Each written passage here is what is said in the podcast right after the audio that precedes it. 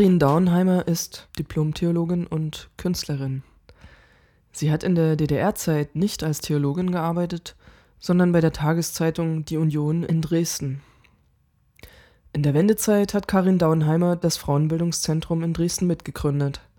Sie lebt und arbeitet heute in Duisburg. Zur Netzwerktagung Geschlechterdemokratie hat Karin Daunheimer auf einem Podium gesprochen, zusammen mit Eva Piazarka unter dem Titel Alt und Jung treffen sich zwei Feministinnen. Dabei kamen spannende Dinge zur Sprache, die mich zu umfangreichen Nachfragen angeregt haben. Karin, du hast gerade auf einer Podiumsdiskussion als Podiumsgästin gesessen und hast erzählt von äh, speziellen gesellschaftlichen Widersprüchen, die in deiner Person zusammenkamen in der Wendezeit, natürlich vorher und nachher auch noch. Ähm, und zwar hast du gesagt, als alleinerziehende Lesbe und Theologin bist du sozusagen auf Widerspruch gestoßen. Und das sind sozusagen diese gesellschaftlichen Diskurse, die mich interessieren. Also was waren das für Widersprüche und warum waren das Widersprüche in der feministischen Szene? Ich habe selber nach der Wiedervereinigung gesagt, jetzt, also wenn ich jetzt schon immer in der Bundesrepublik gelebt hätte, hätte ich wahrscheinlich vielleicht nicht ein Kind adoptiert. Also einfach wegen der sozialen Bedingungen. Also ja, man hätte, hätte, weiß man nicht.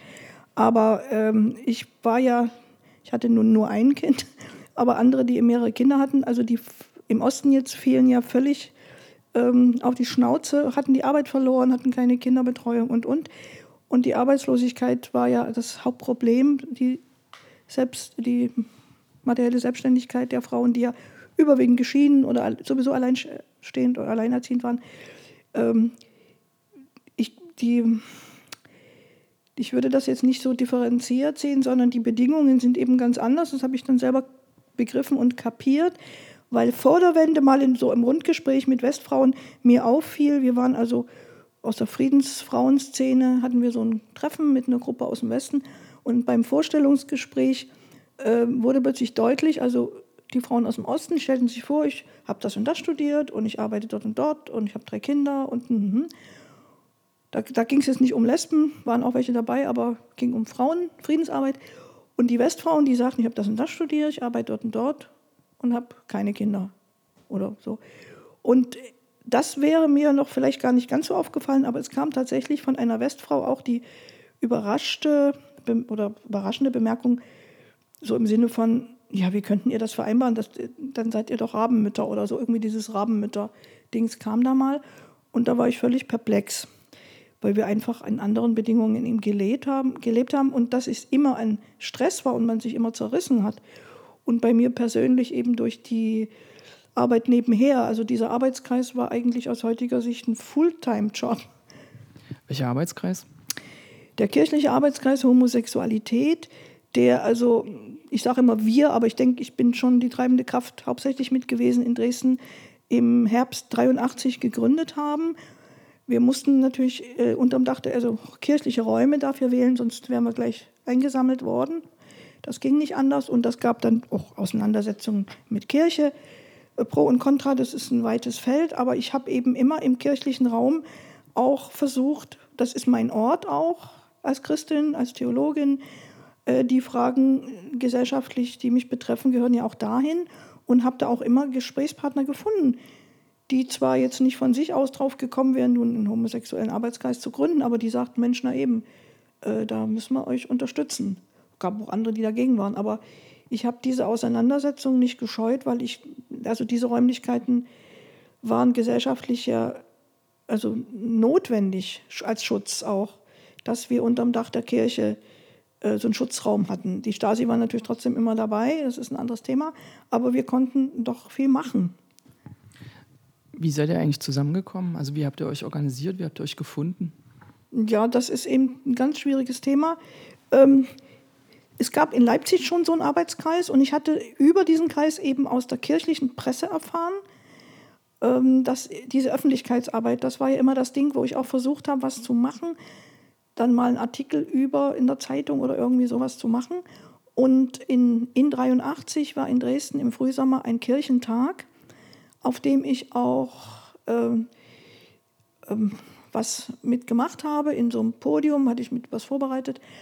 Und ach so, in dem Jahr waren mehrere kleinere Kirchentage und einer war vorher schon in Erfurt gewesen. Und der Leipziger Arbeitskreis hatte bei all drei, vier, fünf Kirchentagen sich angemeldet und wollte da einen kleinen äh, Stand und ein kleines irgendwas machen, Infostand. Und in Erfurt bin ich mit dabei gewesen und habe erlebt, dass das ganz easy lief. Also die Leute haben alle reagiert sehr verständnisvoll. Wir hatten Angst, dass wir da beschimpft würden, gar nicht passiert, sondern die sagten auch so interessant, haben wir uns noch nicht überlegt und so. Und in ähnlicher Weise wollten wir das in Dresden machen. Und in Dresden wurde das dann brüsk verhindert von gewissen Kreisen, ist jetzt so differenziert. Und dadurch haben wir uns radikalisiert. Äh, Druck erzeugt ja Gegendruck. Das wäre also ein eigenes Thema. Ich würde gerne auch das zusammenfassend irgendwie an anderer Stelle mal darüber berichten, was wir dann alles gemacht haben. Also in meiner kleinen Wohnung saßen wir die ganze Nacht und haben dann geplant und getagt und unsere Aktionen gemacht. Und die Hauptaktion aus meiner Sicht war eben auch in einer Kirche, wo ich eigentlich Redezeit hatte, als alleinerziehende berufstätige Mutter zu sprechen. Und dort habe ich meine Redezeit dann eben missbraucht, also benutzt und habe auch vorher, die das organisiert hat, der habe ich vorher noch Bescheid gesagt und die hat gesagt, mach, was du tun musst. Ich halte meinen Kopf hin, weil die ist, hat ja dann die Dresche auch wieder abgekriegt. Und dann habe ich in der vollen Kirche eben darüber gesprochen, dass wir was machen wollten, das verhindert worden ist und dass ich jetzt keinen anderen Weg sehe. Und dadurch veränderte sich diese ganze Situation in der Kirche. Ich hatte geglaubt, ich sage das und dann ist gut, aber so war es nicht, sondern alle äh, anderen Redebeiträge äh, bezogen sich dann erstmal alle da drauf. Also es kippte total und organisatorisch, da habe ich eben auch gemerkt, das habe ich irgendwie mit der Muttermilch schon drinne immer diese Stunde auch zu nutzen. Und dann habe ich gleich noch, waren ja auch einige aus Leipzig da, also ein paar von den Bekannten, die ich schon kannte. Und dann habe ich eben ausgerufen, wir treffen uns jetzt alle hier nochmal und machen was aus. Und da haben wir da einen Termin, also ich einen Termin vorgeschlagen, am Freitag, den so und so 4. Oktober, in den Räumen der Studentengemeinde. Und sollte ich bis dahin das nicht erreichen, dass wir da rein können, treffen wir uns halt vor diesem Haus, wo die Studentengemeinde damals war. Und so ist es auch gekommen. Und wir hatten dann den Raum, war alles nicht so einfach, aber wir haben ihn bekommen. Und so fand dann der erste Abend dort statt. Also das war auf diesem Kirchentag angefangen.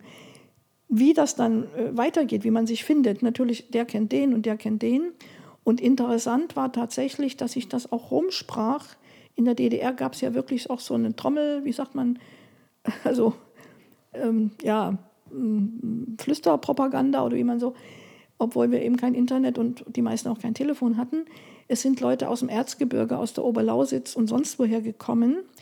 Und eine Frau, die kam zu mir nach Hause, woher die meine Privatadresse hat, ich mich bis heute, und sagte, sie möchte eben mit mir sprechen. Die war verheiratet, hat drei Kinder und hat mir da ihr Leben erzählt.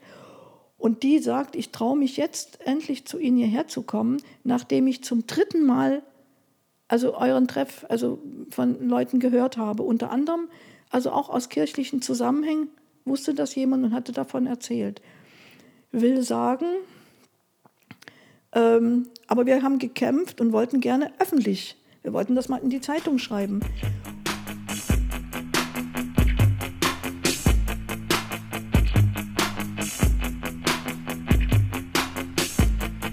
Ich liege auf meinem Bett.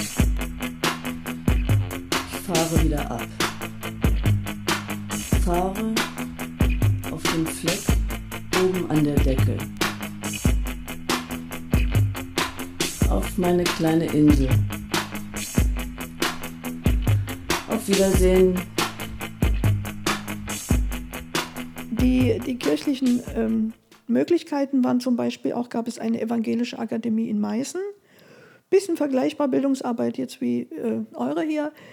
Und ich habe mich dann dorthin gewendet Zumal ich durch meine Arbeit bei der Zeitung, wo ich ja für Kirche und Soziales ständig mit diesen kirchlichen ähm, Organisationen auch zu tun hatte, kannte ich viele und kannten mich. War dann so ein bisschen berühmt berüchtigt auch, aber egal. Und habe dann was organisiert mit dem Pfarrer Ackermann, hieß der von der Akademie, haben wir ein Wochenende organisiert über Lebensformen. Und im Text stand eben auch wirklich drin, weiß ich nicht mehr wie ausgedrückt, ähm, eben über Ehe, über hetero und homosexuell und, und, und, und, und, ein Wochenende. Und das war ja jetzt zum Beispiel, wer nur sowas gelesen hat, die Ankündigung der Veranstaltungen in der Akademie, konnte das finden. Und da sind nun wieder Leute hingekommen, die wir vorher noch nie gesehen hatten, die dann dort von unserem Arbeitskreis wieder erfuhren und so weiter. Das war dann so ein bisschen, ich komme jetzt nicht auf das Wort, also Schneeball oder so ähnlich. Also Mundpropaganda, Mundpropaganda aber eben auch schneeballmäßig, ne? dort und dort und dort. Und äh, dadurch, dass ich überhaupt ziemlich umtriebig in verschiedensten Gruppen unterwegs war und viele kannte und auch kein Blatt von Mund genommen habe, ist das eben weitergetragen worden. Möchte ein Beispiel auch noch erzählen. Wir haben in dem Arbeitskreis ja alle 14 Tage einen Abend gehabt, meistens mit einem Referat oder mit einem Thema. Und in der Woche dazwischen hat sich der Vorbereitungskreis getroffen, in meiner Wohnung meistens, das vorbesprochen.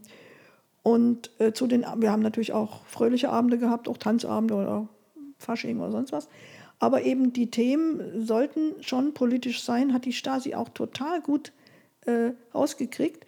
Es ging uns nicht um so einen Händchenhalteklub, also mir jedenfalls nicht, sondern ich wollte auch die Leute politisch, also denen die Augen ein bisschen öffnen, dass wir also homosexuell sind, das haben wir besprochen, okay. Und da haben wir jetzt kapiert, wir sind okay. Da müssen wir jetzt nicht jahrelang drüber nachdenken, sondern das ist geklärt. Und was machen wir denn nun mit unserem Leben?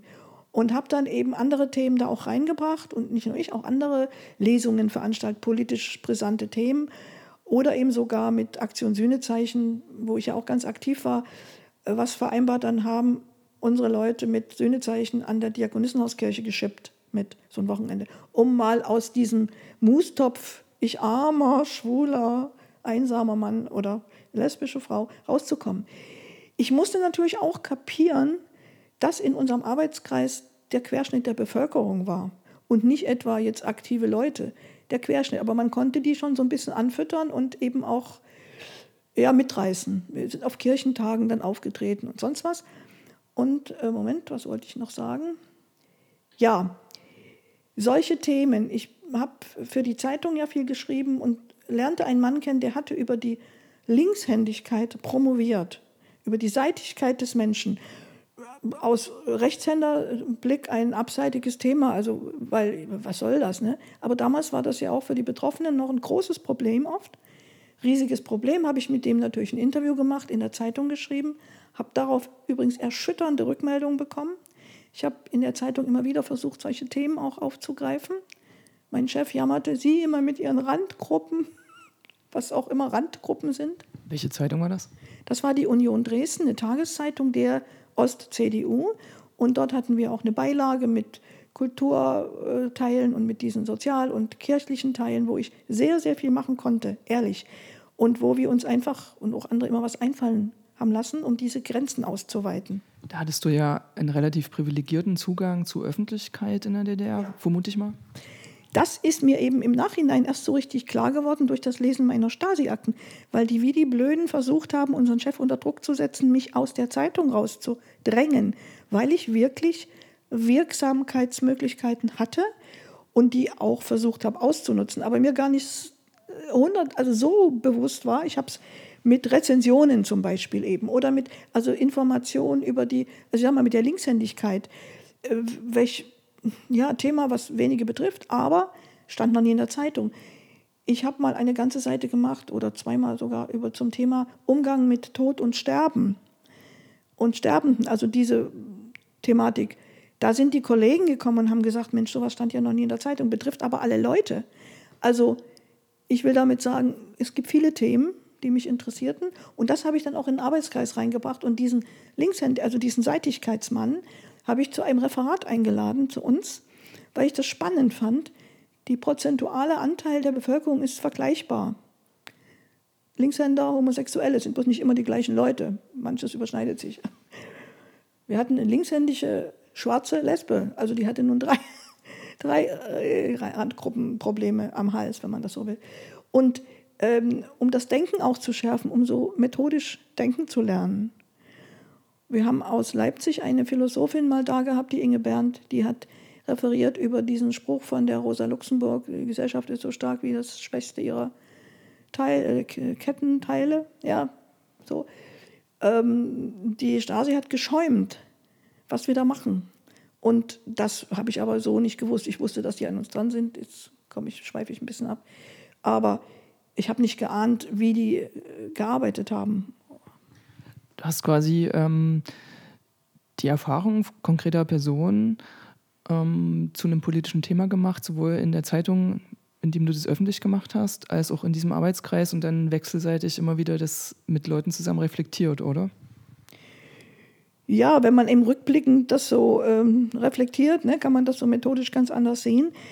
Das ergab sich, äh, wir mussten ja immer so, wir haben immer so ein Programm, so ein Halbjahresprogramm gemacht, was ich beim Superintendent auch immer vorgelegt habe. Da gab es auch so Rücksprache, das ist noch ein anderes Thema, das ist auch spannend. Und da mussten wir uns auch mal ein bisschen was überlegen, was wir mal machen. Zum Beispiel Lesungen von Leuten, die eben nicht veröffentlicht wurden. Und ähm, also die Leute auch politisch ein bisschen munter, also ein bisschen auf Dinge bringen, wo sie sonst nicht drauf stoßen. Dazu habe ich diesen Kreis benutzt, um nicht zu sagen missbraucht, sagt, hat die Stasi. Naja, die haben das so gesehen, dass ich das, dass ich das missbrauche, um meine Sachen äh, anderen Leuten zu bringen. Also und sind dadurch eben politisch ein bisschen mündiger geworden, auf jeden Fall. Das gab es alles schon, diese schönen Reisen. Reisen aus der Zelle, Reisen der Zellenmenschen.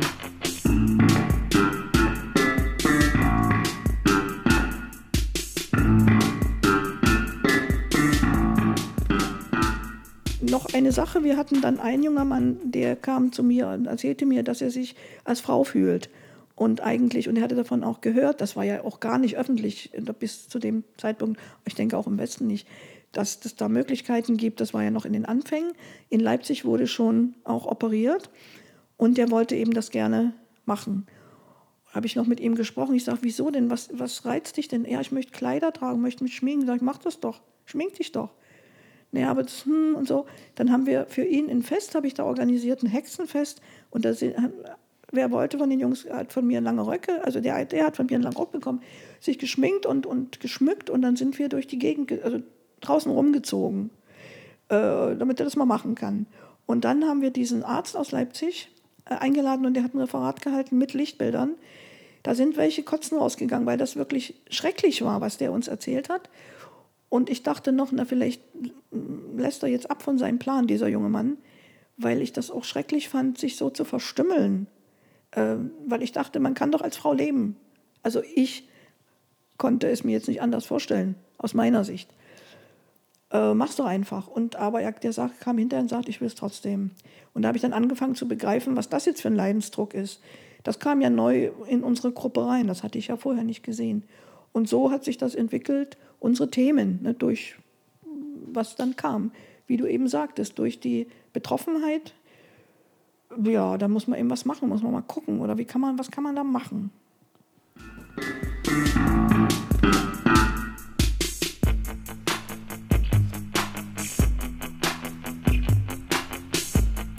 Gehe jetzt nicht mehr hin. Ich verabschiede mich von euch ihr Glatten, ihr Erfundenen. Ich, ich versuche es mit den Wirklichen. Hier.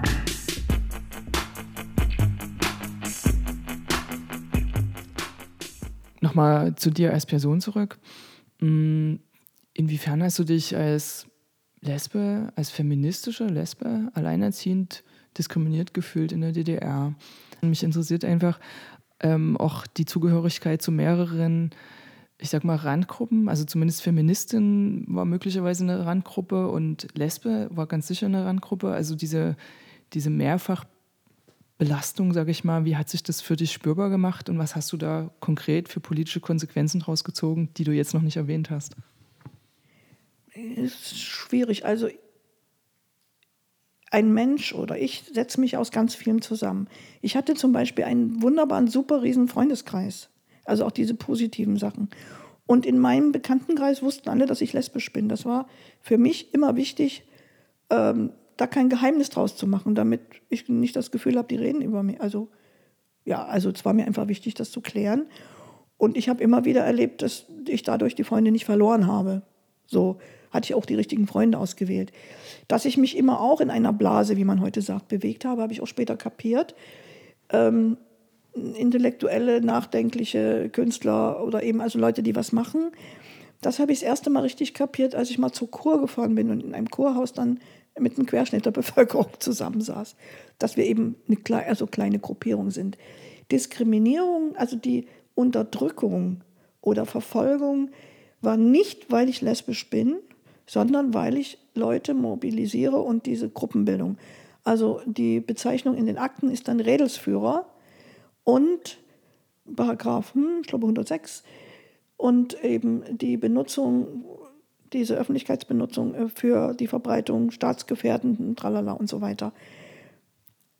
Ich bin ja im, im Alltag, aber das, ja. Meine to äh, vielleicht viel wichtiger, meine Tochter ist halb afrikanisch. Und das hat mich also ganz wütend gemacht, was auf der Straße von Abfälligkeiten, dann natürlich ging das auch gegen mich, also Schlampe, Hure, sonst was, und was sie durchmachen musste. Das hat mich auch ziemlich radikalisiert und mutlos und hilflos gemacht, weil in der DDR war ja oft öffentlich, also öffentlich waren wir ja nicht äh, äh, rassistisch, gab es ja keine Verfolgung, ja, aber es wurde auch die Thematik der Afrikaner und Vietnamesen, die wir hier hatten, durfte ich auch nicht. Ich habe auch versucht, über die zu schreiben. Ich habe einmal einen Artikel gemacht über die Chilenen, die bei uns im Exil leben, um wenigstens auch das mal reinzubringen. Das waren Kommunisten aus Chile. Aber trotzdem, weil das war alles nicht öffentlich. Ich habe afrikanische Leute auch vorgestellt, die dann hier studierten. Diese afrikanischen Arbeiter, ich glaube, das ist mir nicht gelungen. Ich meine, ich habe das mal versucht. Das wurde mir dann direkt untersagt. Sei nicht nötig und also sei einfach nicht nötig. Also Randgruppen, sondern schreiben Sie doch mal über das schöne Neubaugebiet oder so. Habe ich natürlich gesagt, ja, machen ja schon die anderen. Aber also ich diskriminiert, ich kann das nicht wirklich beantworten, weil, also wiederum in unserem Betrieb, ich bekam widerspruchslos, also wir bekamen so Ferienplätze, nicht jedes Jahr, aber wenn man dran war, und bekam ich widerspruchslos ein Dreibettzimmer für meine Freundin, meine Tochter und mich. Das war kein Thema.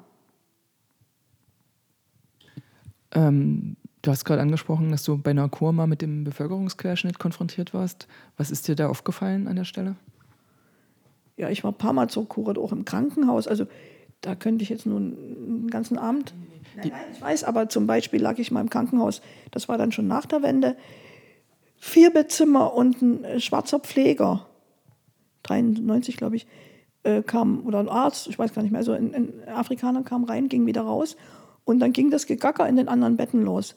Na, von dem möchte ich aber nur hier sächsisch so nicht angefasst werden und so bla bla. Da habe ich gar nichts gesagt. Ich muss auf die Besuchszeit gefreut, wenn meine Tochter dann kommt. Und an dem Nachmittag, die war dann so ungefähr 15, 16 und hatte unterwegs noch drei Freundinnen getroffen.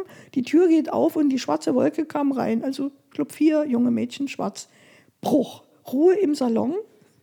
Und ich habe mich einfach nur amüsiert. So. Also solche Sachen im Alltag, wenn du eben mit dem sogenannten, also Volkes Stimme, die ich ja sonst, äh, ja, kriegst ja nicht so zu hören, wie in solchen Situationen. Ja, mehr ist ja nicht zu sagen. Okay, also mir gelingt es jetzt nicht, dir irgendwelche Diskriminierungserfahrungen als Lesbe aus der Nase zu ziehen, aber du sprichst von Rassismuserfahrungen, letztlich die du über, also durch deine Tochter gemacht hast. Naja, das äh, auf jeden Fall, das liegt obendrauf eher als Lesbe. Also Diskriminierung, also offene, naja, im, im kirchlichen Bereich, dass ich dann da keine Anstellung fand. Aber das ist auch ziemlich diffizil, weil ich damals auch noch nicht in den kirchlichen Dienst äh, gehen wollte, weil ich ja offen leben wollte, offen gelebt habe und mir nicht vorstellen konnte, in der Gemeinde das jetzt zuzumuten. Und habe mir eben andere Arbeit gesucht war eine Entscheidung von mir, habe ich den vorweggenommen. Als, als Christin bin ich in der Schule schon diskriminiert worden, natürlich. Jeden Fall. Und als Lesbe, man hat sich schon auch überlegt, ob man in der Öffentlichkeit jetzt den Arm umeinander legt oder nicht. So. Ich habe den, ähm, den Eindruck, dass das auch viel so mit Unsichtbarkeit zu tun hat. Also dadurch, dass Lesben quasi nicht wirklich sichtbar waren in dieser Gesellschaft, dass es dann für junge Leute vor allem sehr schwierig war, sich da zu orientieren und Anschluss zu finden und äh, dass daher so eher die Probleme herrührten und nicht von einer direkten Gewalt zum Beispiel, die ausgeübt wurde. Mhm. Da hast du genau den Finger drauf.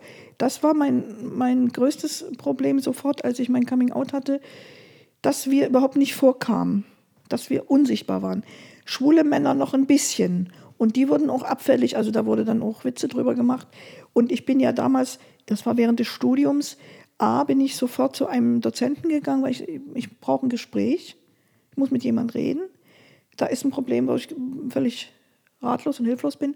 Und der hat mit mir ganz doll gesprochen, obwohl der über Homosexualität keine Ahnung hatte. Aber als Mensch und im Seelsorgerlich hat er mit mir ganz toll gesprochen und mich auch ermutigt, das Studium fertig zu machen, weil ich glaubte, das muss ich jetzt abbrechen kann ja gar nicht Theologin werden, weil ich mich sofort runtergestuft hatte, moralisch. Was bin ich denn für eine? Und dann bin ich als nächstes im Ratskeller, war so ein Tisch, wo so ein paar Jungs saßen. Das war sichtbar. Und da habe ich mich dazugesetzt. Die haben erst, was bist, was bist du hier und so? Ja, ich denke, ich gehöre zu euch. Ah, und das war mein erster Einstieg erstmal, um ein paar Betroffene, wenn es auch jetzt Männer waren, aber ich fühlte mich damals zu dieser Gruppe erstmal so zugehörig, kennenzulernen. Die kannten dann auch wieder eine Frau oder so. Das war der erste Einstieg. Die waren eben sichtbar. Und diese Unsichtbarkeit, äh, die hat mich am meisten umgetrieben und deswegen auch mit dem Arbeitskreis immer das Anliegen, es irgendwie öffentlich zu machen. Dass es das gibt, dass man da hingehen kann, dass man da Leute findet und dass das eigentlich alles gar nicht schlimm ist. Mein eigenes großes Durchbruchserlebnis war damals in Leipzig. Da lebte ich schon Jahre mit meiner damaligen Partnerin zusammen. Ähm, als ich das erste Mal in Leipzig in den Raum reinkam zu so einer Veranstaltung, durchaus mit Herzklopfen. Ähm, saßen da drin, ich weiß nicht mehr, vielleicht 40 oder wie viele Leute, Männer und Frauen, und ich sah, das sind alles ganz normale Leute, dicke und dünne, doofe und nicht doofe, also der Durchschnitt wieder. Ich gehöre, ich bin okay, also ich bin normal, ich bin okay. Dieses Gefühl, unnormal zu sein, kam mir aus einem selber, weil man sich nirgends zurecht fand, weil es gab kein Bild. Genau, darauf wollte ich hinaus. Also, dass es eben kein. Es gab keine öffentlich sichtbaren Lesben in der DDR und dadurch ist es eben schwierig gewesen, ähm, naja, die eigene Identität vielleicht zu finden. So ist es. Und in Gesprächen im freundschaftlichen Bereich habe ich auch öfter dann zu hören bekommen, ja, warum mussten das immer vor dir hertragen? Wir reden doch auch nicht dauernd drüber, dass wir heterosexuell sind. Da habe ich gesagt, ja, das müsst ihr ja auch nicht, weil das ist ja die Normalität oder das ist ja das, dass ähm, das Familienbild vielleicht auch nochmal zum Thema heiraten oder so, ähm, das war ja überhaupt nicht, hatten wir ja nicht auf dem Schirm, dass wir mal heiraten, weil auch das bürgerliche Familienbild eigentlich äh, fand ich jetzt auch nicht so toll. Aber ich war immer dafür, so wie gerade beim Paragraph 218, bin ich auch bei diesem Heiraten dafür, dass es jede und jeder selber entscheiden kann, ob er oder sie heiraten wollen oder nicht. Und das ist ja jetzt im Westen mir auch nochmal aufgefallen, dass das mit dem Heiraten, also eine derartig bürgerliche Kiste, geht es um Geld und, und solche Sachen. Und das war ja bei uns im Osten nicht vordergründig so. Ja. Hast du Lust, noch was dazu zu sagen, wie sich dann das Bild für dich verändert hat, als dann die Wende durch war? meinetwegen die Situation feministischer Lesben betrifft. Also du hast schon angesprochen, dass sich dann die materiellen Lebensverhältnisse verschlechtert haben für ganz viele Frauen und die plötzlich sich in Abhängigkeiten, in materiellen Abhängigkeiten wiedergefunden haben, die vorher gar keine Relevanz besessen haben. Ja, also du hast angesprochen Ehe zum Beispiel, die bürgerliche Ehe. Ähm, in, in welchem Verhältnis stehen dann Lesben dazu, für die eine bürgerliche Ehe in den 90ern und Nullerjahren nicht möglich war? Ähm, die Situation für mich war also viel Gewinn, die Wende, diese Befreiung, diese politische Befreiung und dass ich jetzt meine Kreativität jetzt richtig auspowern konnte mit der Gestaltung von also diesem Frauenbildungshaus oder mit Freunden zusammen einen Verlag gegründet, den es immer noch gibt. Etwas machen können, das war jetzt nicht mehr politisch äh, unterdrückt. Man brauchte bloß Kohle dann irgendwann. Am Anfang ja noch nicht. Wir haben die Räume erst besetzt. Wir haben erst ewig keine Miete zahlen müssen. Und dann auch die Ausnutzung, ähm, auch durch die Westunterstützung über die damalige Frauenanstiftung, auch eine, also so eine Partei, also von den Grünen gab es die Frauenanstiftung, die gibt es leider nicht mehr, die hat direkt gezielt Frauenthemen. Und die Frauenanstiftung, die sofort bei uns in Dresden auch waren und mit uns Kurse gemacht haben, in wie beantrage ich Gelder, das war doch gar nicht bekannt, das ist Staatsknete und so. Und ich sofort kapiert habe, da muss man auch zuschlagen und fordern. Das war richtig Lernarbeit. Äh, Im Räume besetzen und jetzt was machen und dann erstmal gucken, was ist dran. Und mein Wunsch war eigentlich jetzt vor allem kreativ. Wir können jetzt hier kreativ schreiben und fotografieren und malen und machen. Und was passierte? Die Frauen waren arbeitslos und haben mir gesagt, pass mal auf, ich habe die Nerven jetzt gar nicht für sowas. Ich brauche wieder eine Arbeit. Und da musste ich umswitchen und dann haben wir angefangen, solche sogenannten Orientierungskurse zu erfinden und dafür Kohle zu holen vom Arbeitsamt, vom Sozialamt. Und sehr wirklich hochwertige Kurse. Ich habe darüber auch Dokumentationen gemacht. Und in den Kursen gab es kreative Angebote mit einer Schauspielerin. Die haben körpersprachliche Sachen gelernt, die haben getöpfert, die haben geschrieben um sich zu entdecken. Und das hieß dann, diese Kurse hießen, wer ich bin und was ich kann. Weil die Frauen kamen zu mir in die Beratung und sagten, ich sage, was, was sind Sie? Naja, ich habe Physik studiert, aber so. Ich sage, also Sie sind Physikerin. Ja, ich war aber ein paar Jahre zu Hause. Also diese, dieses sich so klein machen, das war dann, das erkannte ich als, als neue Aufgabe. Die Frauen, so wie ich vorher vielleicht die Homosexuellen ermutigen wollte, ihr seid okay, habe ich da dann den Schwerpunkt gelegt auf, du bist ein völlig okayer Mensch, auch wenn du jetzt gerade keine Arbeit hast. Da müssen wir gucken, natürlich, dass du wieder Arbeit findest oder Umschulung oder was auch immer. Und es gab ja tatsächlich in diesem Staat, der eigentlich uns jetzt, also dieser neue kapitalistische Staat, der uns viel genommen hat, so. Aber es gibt dort ja auch eine Menge soziale erkämpfte oder wie auch immer Hänge, also Schichten. Ob das Gleichstellungsreferat ist, ob das Frauenhäuser sind, die jetzt möglich waren, oder eben auch äh, Knete. Und immerhin dieses Modellprojekt, was dann ausgeschrieben wurde vom Ministerium, von der Frau Merkel damals, vom Frauenministerium, in den neuen Bundesländern ein Modellprojekt, konnten sich alle darum bewerben, Vereine, und wir haben uns auch darum beworben und haben es bekommen für Sachsen. Und haben dann unheimlich gute materielle Bedingungen gehabt für unsere Arbeit ein Auto, ein, ein Bus, fünf oder sechs Planstellen, erst für drei Jahre und das wurde noch verlängert um zwei Jahre. Die Miete und die ganzen, also ich kann es gar nicht genug sagen. Und die Frau De Haas, die jetzt leider vor kurzem verstorben ist, die war damals im Ministerium, mit der habe ich zusammengesessen noch, weil wir innerhalb von wenigen Tagen diesen Antrag schreiben mussten. Und die hat mir auch vorgeblasen, knall rein, knallen Sie rein. Da war zum Beispiel das Öffentlichkeitsarbeit. Da habe ich so gedacht, naja, 100 Mark für Briefmarken oder so. Sagt sie, nee, da müssen sie richtig reinhauen. Da habe ich also ein paar tausend Mark reingeschrieben, das haben die uns auch. Und davon konnte ich immer diese, diese Hefte machen, diese Dokumentationen. Also, da leuchten mir gleich die Augen, dass ich dieses kapitalistische System quasi auch ein Stück benutzt habe. Man kann das machen. Wie vorher das DDR-System in der Position. Konnte man, ne, konnte man nicht benutzen. Man konnte nichts machen. Ich meinte, dass du bei der Union geschrieben hast. Ja, das war ein großer Glücksfall, den ich auch erst schrittweise begriffen hatte. Da hatte ich einfach auch Glück, diesen Job gefunden zu haben. Ich muss zugeben, dass ich vorher nie eine Zeitung überhaupt in die Hand genommen hatte. Zeitung war für mich völlig igitt. Ich war vorher in Leipzig übrigens in einem Buchverlag kurz gewesen, einem katholischen. Und das war eine tolle Arbeit. Und in Dresden, ich hatte keine Arbeit, ich war direkt arbeitslos. Und durch eine Freundin bin ich zufällig bei der Union da mal reingeschneit und hätte dort Lesedienst, also irgendwas gemacht, um erstmal zu arbeiten. Und der Chef fragte mich, was ich denn bin und Theologin. Und ich konnte ja nicht ahnen, dass die direkt dafür eine Planstelle wieder besetzen wollten. Also der hat mich als Theologin eingestellt. Und das war ein großer Glücksfall. Im Nachhinein muss ich das wirklich sagen. Hier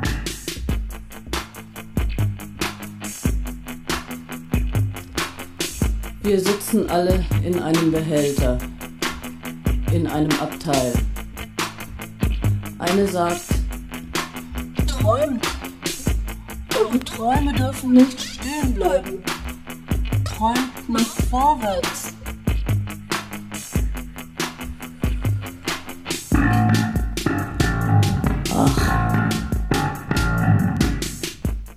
Nochmal zum Abschluss. Ähm, du hast gerade so Dokumentationen erwähnt, beziehungsweise Publikationen. Ah, hast du Lust, noch so ein paar solche Schriften aufzuzählen, wo man dann weiterforschen kann zu dem Thema? Zur Situation der Frauenforschung in Sachsen. Das war eine Veranstaltung, eine feministische Konferenz im Dezember 91 und da gibt es dann eben Dokumentationsband dazu, der so heißt. Der ist eben auch im Michel Sandstein Verlag erschienen. Ja, ich hatte jetzt hier noch ein Programm in der Hand von unserem äh, Frauenbildungshaus, wo wir ein Wochenende, Begegnungswochenende gemacht haben, Dezember 90 zur äh, Situation der Frauen jetzt. Und das hieß die Chance der Krise. Ich habe immer noch gedacht, es ist auch eine Chance drin. Was hat uns Frauen die Wende gebracht und was hat sie uns genommen? Äh, die anderen Sachen habe ich jetzt nicht dabei. Es gibt aber einen dicken Band auch ähm, von den ersten Archiv, Archivierungsfrauen, also Samira Kenavi hat da ganz entscheidend mitgewirkt. Das Graue Archiv heißt das, glaube ich. Und hat gesammelt äh, Reden, Ansprachen. Ich habe auch einige der Hefte, die wir so unter der Hand rausgebracht haben, viel drin geschrieben und selber eins mit rausgegeben. Und Samira hat das nach der Wende gesammelt und einen dicken Band hergestellt, den es, der muss zugänglich, also die Geschichtsfrauen werden das kennen. Also im Frauenstadtarchiv Dresden findet man noch weitere Informationen. Da bin ich ganz sicher. Okay, gut, so viel dazu. Karin Dauenheimer, ich danke dir, das war echt super interessantes Gespräch. Naja, es war jetzt wieder ein bisschen ausführlich. Äh, ich habe versucht, getreu zu antworten. Danke dir. Wir stehen auf der Zeitstelle, sitzen in der Zeitzelle, stehen auf der Zeitstelle, sitzen in der Zeitzelle. Die Zeit stehen auf der Zeitstelle. Wir stehen in der Zeitzelle. Die Zeit steht, stehen auf der Zeitstelle.